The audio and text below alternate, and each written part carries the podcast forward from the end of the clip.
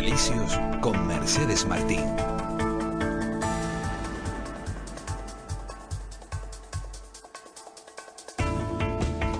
10 y 12 minutos de la mañana vamos a hablar con Luciano Santana Cabrera, él es doctor en medicina, especialista en medicina intensiva del Hospital Universitario Insular de Gran Canaria. Hablábamos con él casi al principio de la declaración del estado de alarma o en esos momentos más complicados cuando eh, las UCI estaban en una situación delicada. Vamos a saber cómo está la situación a día de hoy. Doctor, muy buenos días.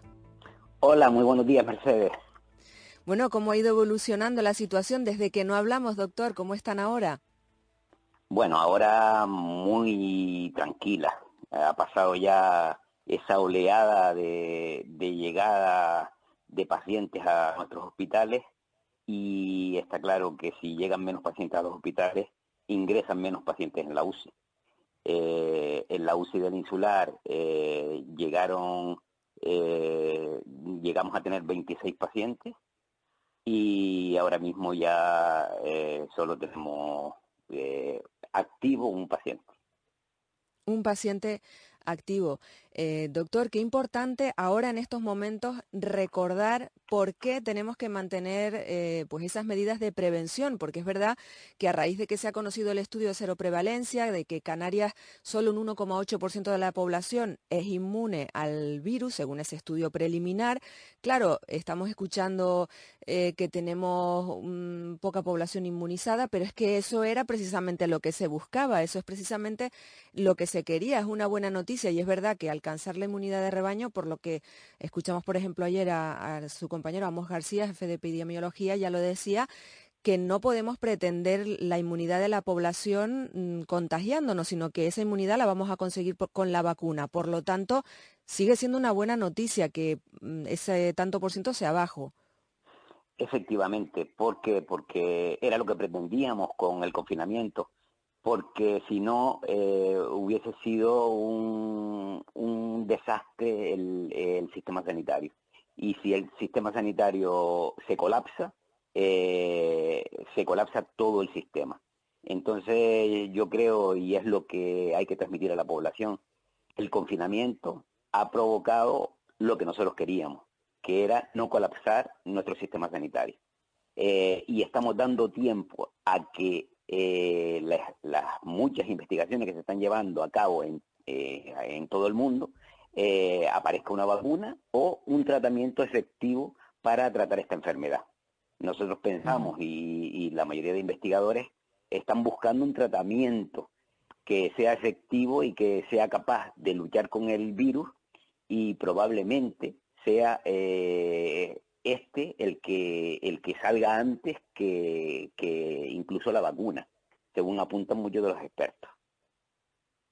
Claro, que saldrá antes el tratamiento que la vacuna, porque ya sabemos que la vacuna es mm, complicada de, conseguir, que tarda, mm, pues normalmente, creo, si no me equivoco, unos cinco años y que la idea es que esté en 18 meses, en un tiempo récord. Así que no podemos esperar que esté pronto la vacuna. Por lo tanto, bueno, sería un avance también que hubiera un tratamiento eficaz, ¿verdad, doctor? Pero claro, eh, lo ideal, lo ideal es que la gente no tuviera que recurrir al tratamiento, que no, que no enfermara. Por la experiencia que usted tiene, Em, por el trato que ha tenido con los enfermos, hablamos siempre de esas patologías previas que hacen pues que sea población de riesgo determinadas personas. ¿Cuáles son esas patologías previas que ve usted más graves para este virus? Se habla ahora mucho de, del tema de em, si la persona fumadora, si no fumadora, por su experiencia, ¿qué le, dice? Hombre, eh, después de, tratar pacientes con esta patología, eh, la fotografía es de la persona mayor, por lo menos la que termina en la UCI. Eh, sobre todo la edad. La edad es un factor determinante en, las complicaciones de esta, de esta infección. Eh, y sobre todo, si ese, esa persona mayor, que es, que es lógico que las personas mayores, conforme nos vamos haciendo cada vez más mayores, pues tengamos alguna patología crónica, si esa persona está acompañada de diabetes o una enfermedad cardiovascular crónica o enfermedades hepáticas, pulmonares, renales o ha sufrido un cáncer, todas esas pacientes, todos esos pacientes tienen más riesgo de no de, adquirir la enfermedad, sino de complicar. porque sí hay que tener en cuenta que esta, eh, esta infección no es de personas con patologías crónicas. Hay que decir que eh, sí que un tanto por ciento, el tanto por ciento bajo, eh, tan pequeño de los pacientes que se mueren con esta patología son enfermos con patologías crónicas.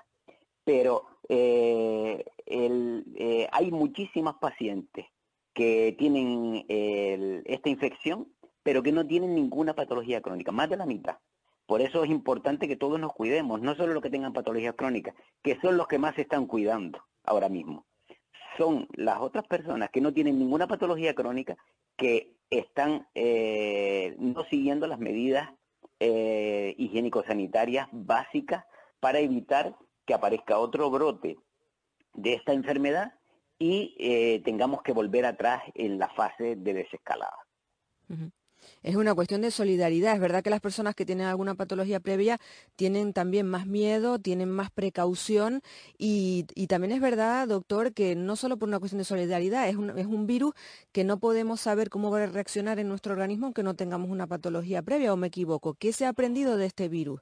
Bueno, eh, todavía estamos aprendiendo, es decir, que todavía los estudios que salen a día de hoy no hay ninguna evidencia clara que nos determine qué paciente o qué perfil de paciente sea el más expuesto a esta infección y ni mucho menos a cuál es el que mm, más gravedad eh, va a sufrir.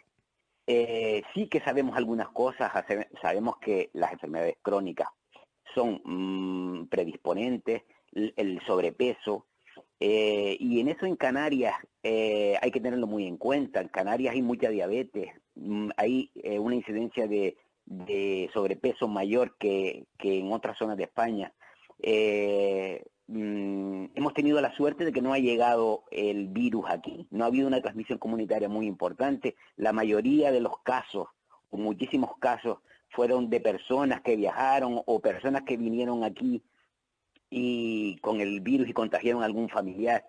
Eh, por eso una llamada de atención. Si el virus llega a llegar aquí, eh, nuestra población es una población con patologías crónicas, sobre todo por la alta incidencia de diabetes.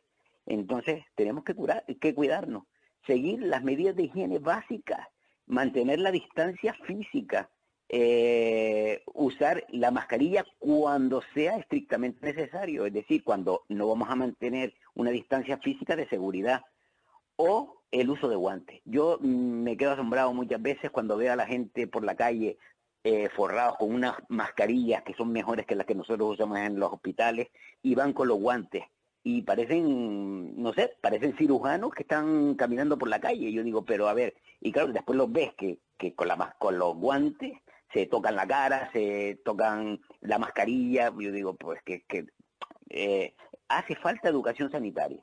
Eh, su educación sanitaria es muy importante en estos, en estos momentos. Yo creo que es en lo que estamos fallando.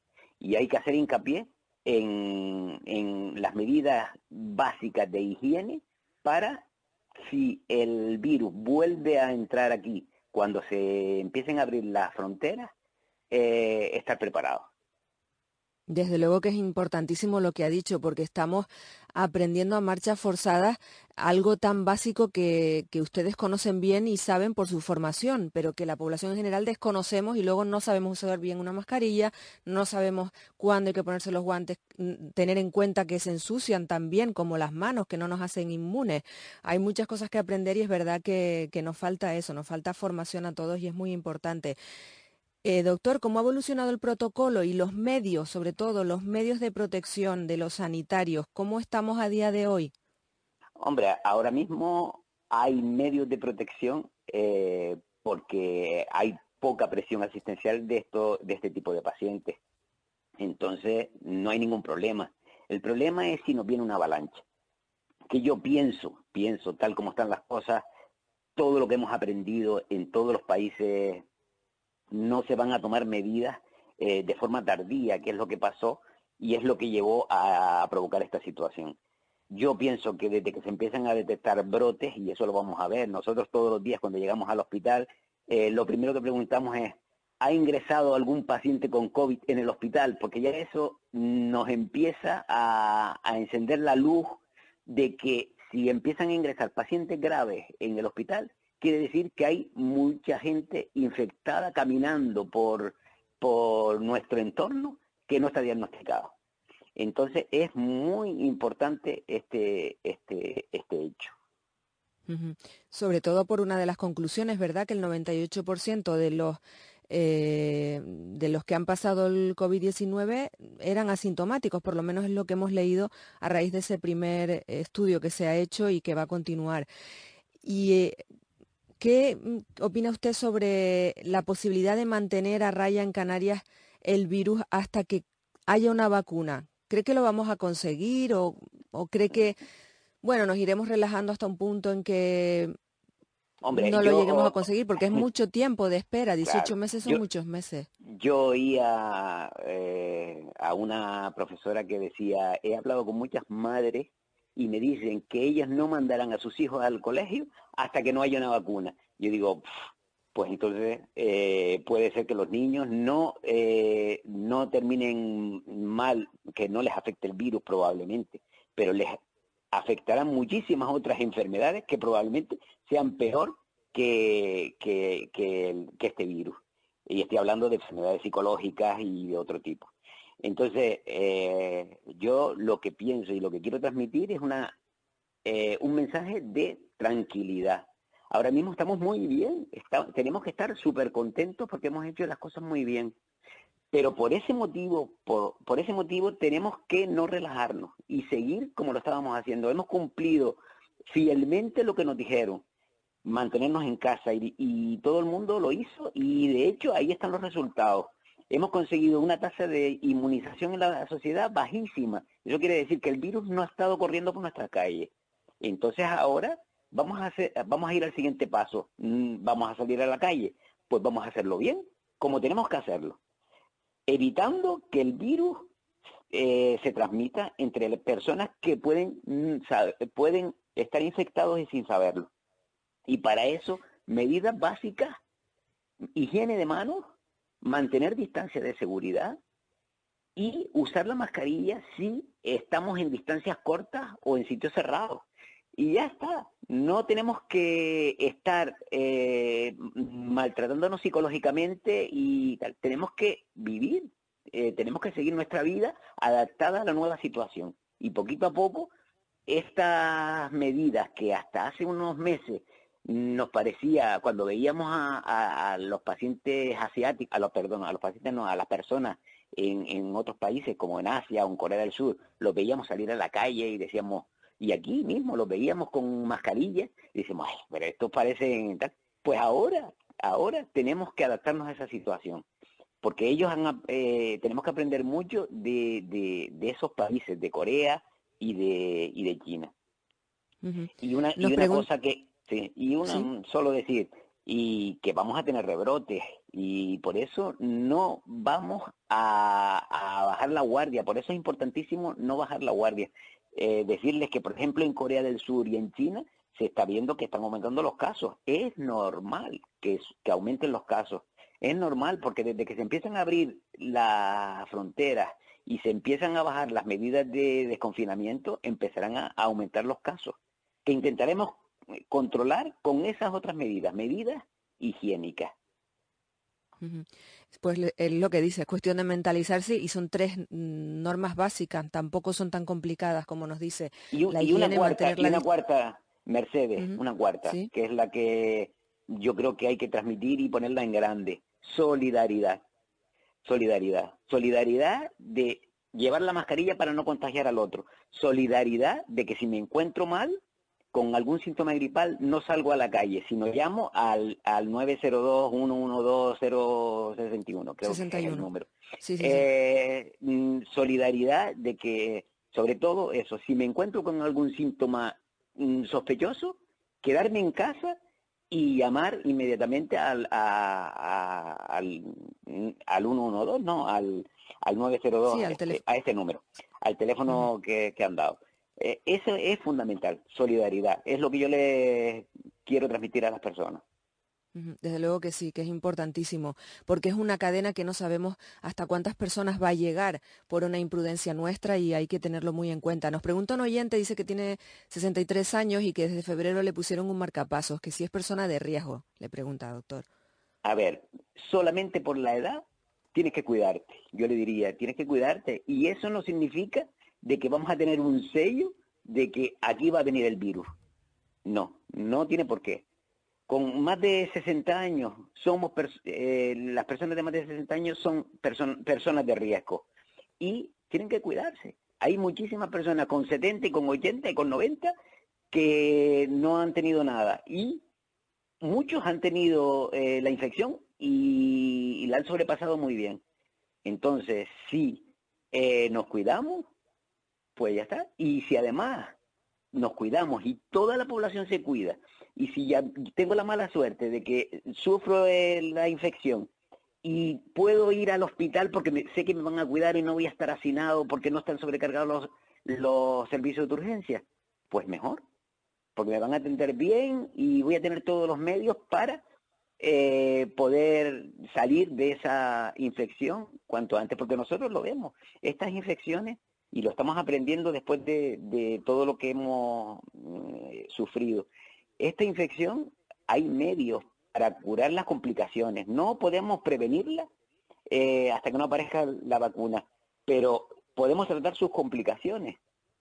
Pero claro, para eso tenemos que tener los servicios sanitarios despejados. Claro, para eso todas las medidas que, que estamos tomando, toda la población, para que cuando una persona enferme, cuando llegue al hospital, pues tenga sus medios a, disposición y que no haya saturación y, no haya problema con nadie. Ya por último, quería preguntarle, porque el gerente del hospital, doctor Negrín, Jesús Morera, comentó en Canarias Radio el otro día que en la fase aguda hubo pacientes que empeoraron por retrasar el acudir a urgencias porque tienen otras patologías y tenían miedo de contagiarse con el coronavirus. También sería importante Supongo, doctor, ese mensaje de que las personas que estén enfermas o que tengan cualquier eh, situación que crean que deban ir al hospital, pues que ya la situación no es como antes y que no vayan a agravarse otros problemas. Hombre, ahí eh, vamos a, tener educación sanitaria, ¿no? Eh, está claro que antes probablemente, yo no digo que el 60% ni el 70%, pero un tanto por ciento bastante importante, vamos a poner el 20 o el 30% de las personas que acudían a los servicios de urgencia hospitalarios acudían sin razón de peso para ir. Y, eso bloqueaba nuestro sistema sanitario o aumentaba las posibilidades de que se bloqueara. Entonces hay que hacer un uso responsable de, de los servicios de urgencia. En cuanto a las patologías crónicas es obvio. Hay mucha gente le llamaban para operarse o para hacerse una prueba y decía yo no voy al hospital porque seguro que me voy a contagiar el COVID.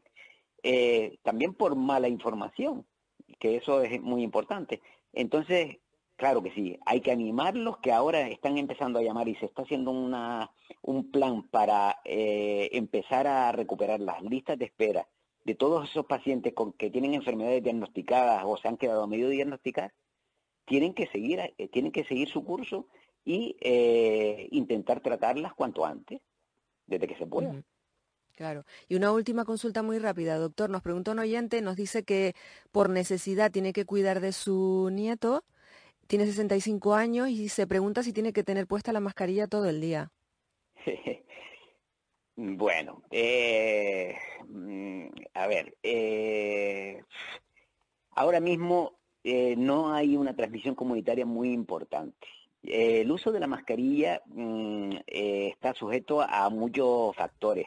Una mascarilla usada durante mucho tiempo es inefectiva.